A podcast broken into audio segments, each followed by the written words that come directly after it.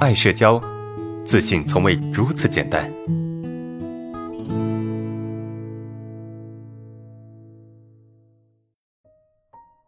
呃，第五个问题是，普通的社交可以做到社交前不焦虑，社交后不抑郁，但是攻击性表达不出来，人际冲突之后怎么才能够做到不陷进去？是我觉得是一个过程啊，是一个过程。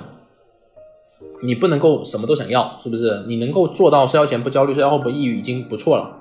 你不能够再要求说你非得在社交场合能够释放出你的攻击性，这个是一个过程，对吧？你只有慢慢做到，对吧？慢慢的在某些场合你能够应付得了，啊，慢慢在某些场合你能够克服，你能够解决得了，那么你才能够呃做到攻击性的表达。所以它是一个过程啊，你不能够操之过急。